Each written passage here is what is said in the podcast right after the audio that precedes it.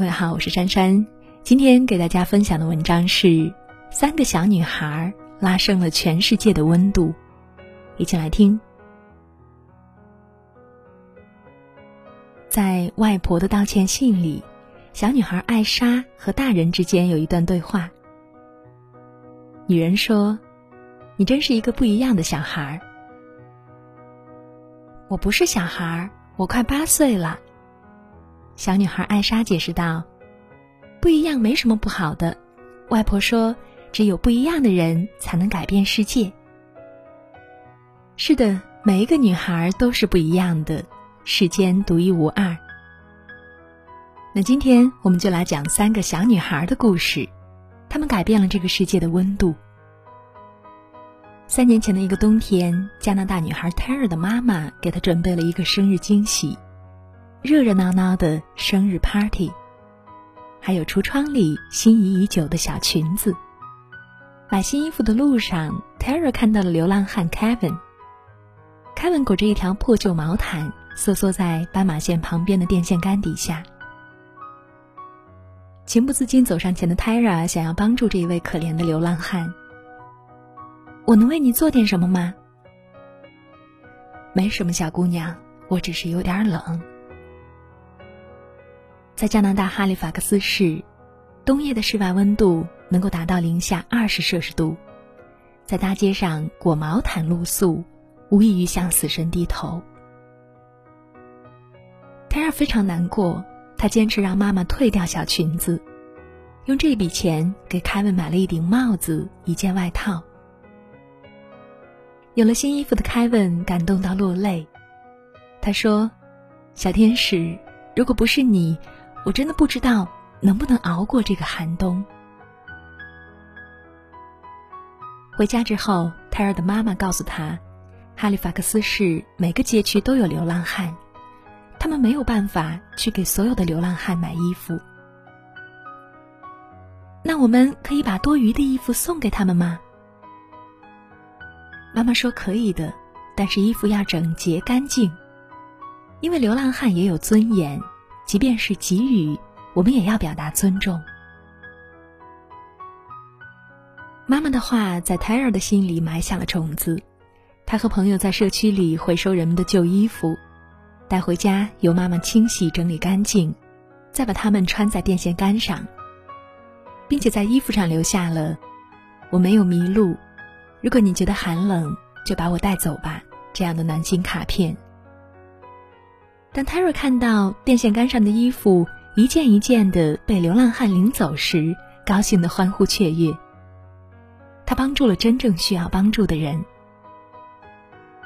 泰尔在电线杆上穿衣服的行为成为了哈利法克斯市的潮流。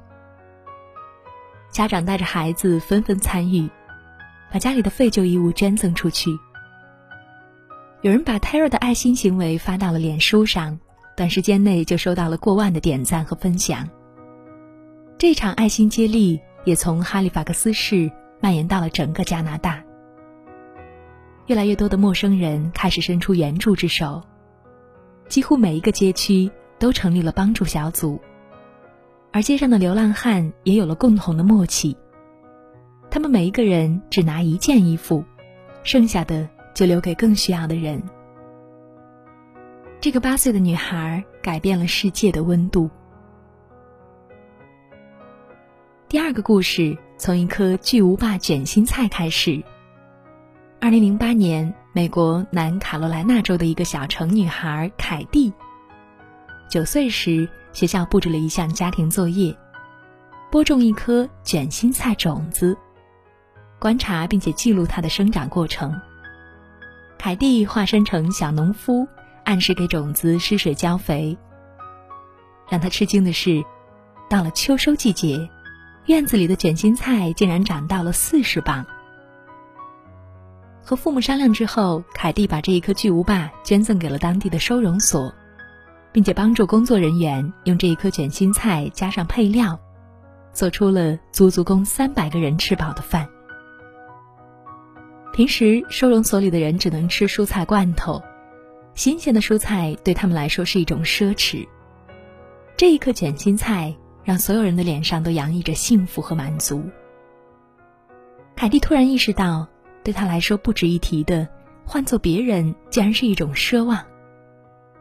原来他可以帮助这么多人。自此，凯蒂有了一项独特的爱好，那就是种菜。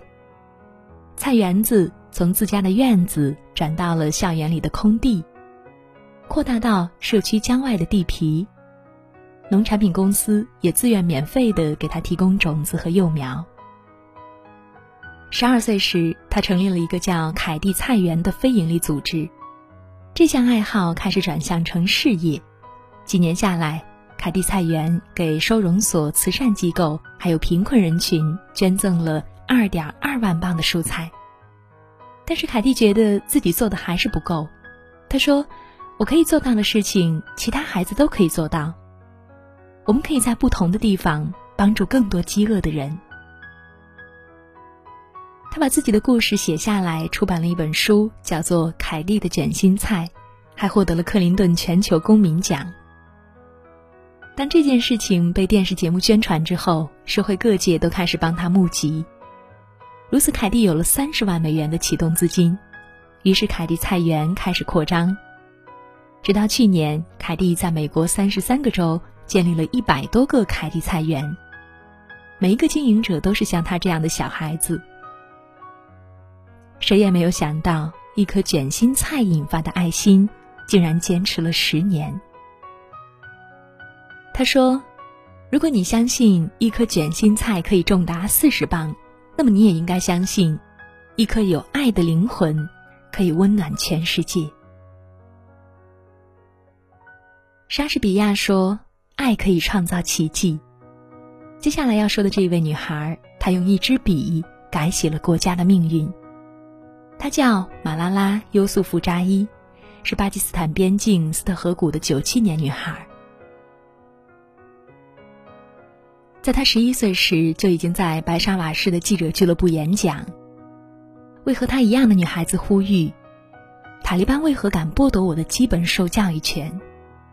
当时的社会环境禁止所有的女孩接受教育，几百所的学校被迫关闭。BBC 的高层认为，如果能够找一个当地的孩子来记录校园里的生活，一定能够让世界感受到最真实的情况。于是，马拉拉在父亲的支持下，自告奋勇担起重任，用一支笔写下了每天上学和生活的故事，并且发表在博客上。一开始，他的博客只发表在 BBC 的地方语言网站，后来被人翻译成英文，放在 BBC 的首页。一夜之间，这个博客获得了全世界的关注，这个小城遭受的黑暗碾压。也终于绽放出一线光明。十三岁时，马拉拉接受了 CNN 的采访。他说：“我有玩乐的权利，我有唱歌的权利，我有说话的权利，我有逛商场的权利，我有大声说话的权利。”谁也想不到，这句话出自一个十三岁的小女孩。但也是这句为女孩争取权益的宣言惹怒了塔利班。他在乘校车回家的途中遭到了枪手的暗杀。所幸命运女神眷顾了这个女孩，马拉拉最终痊愈出院。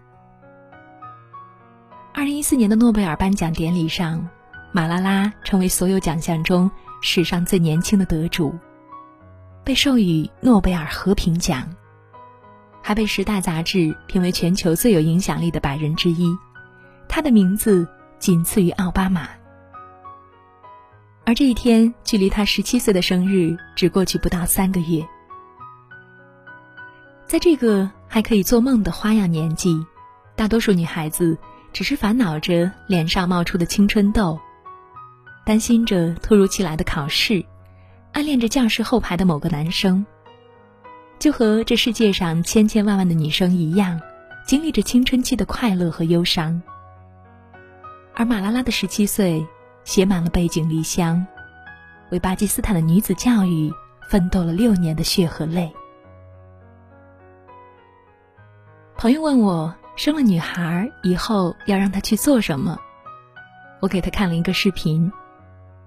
这是荣获二零一六年 Cancer Shark 奖铜奖和 Cinema Aspen 后国际动画电影节等多项提名的动画短片《无形障碍》。两分钟的视频用硬朗的线条、振奋旁白，勾画了不受重视的女孩涅槃重生的故事。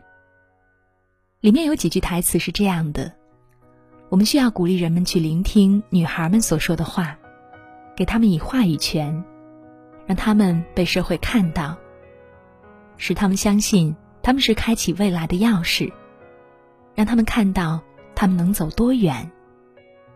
你知道吗？你是个女孩，这就是你的影响力。你知道吗？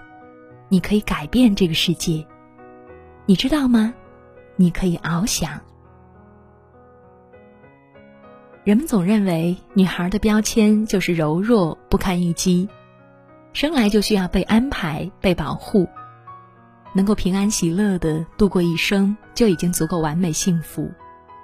可是我有女儿，我不会让她去做什么，而是斩钉截铁的相信她，她是如此的完美和特别。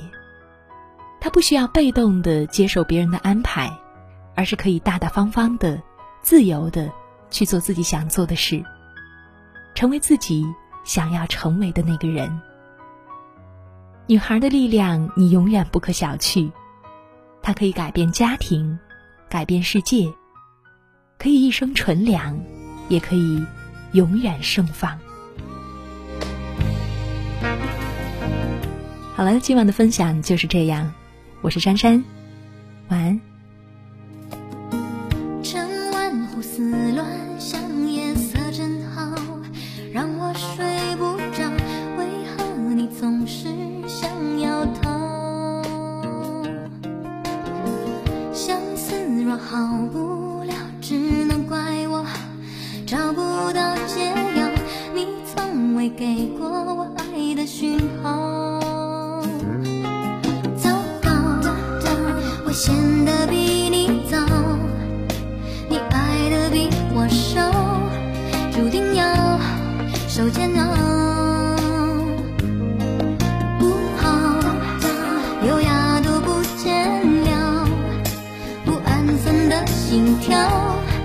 世界。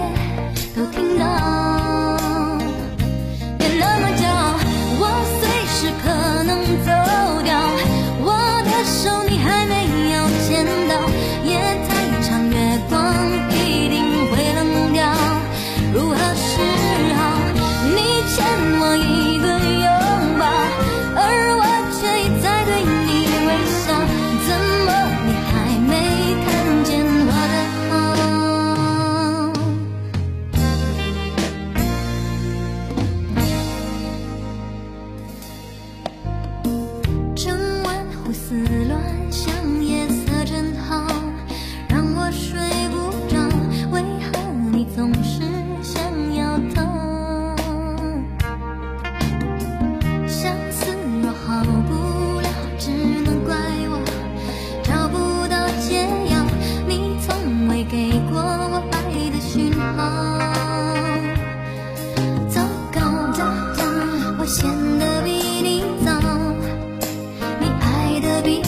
手注定要受煎熬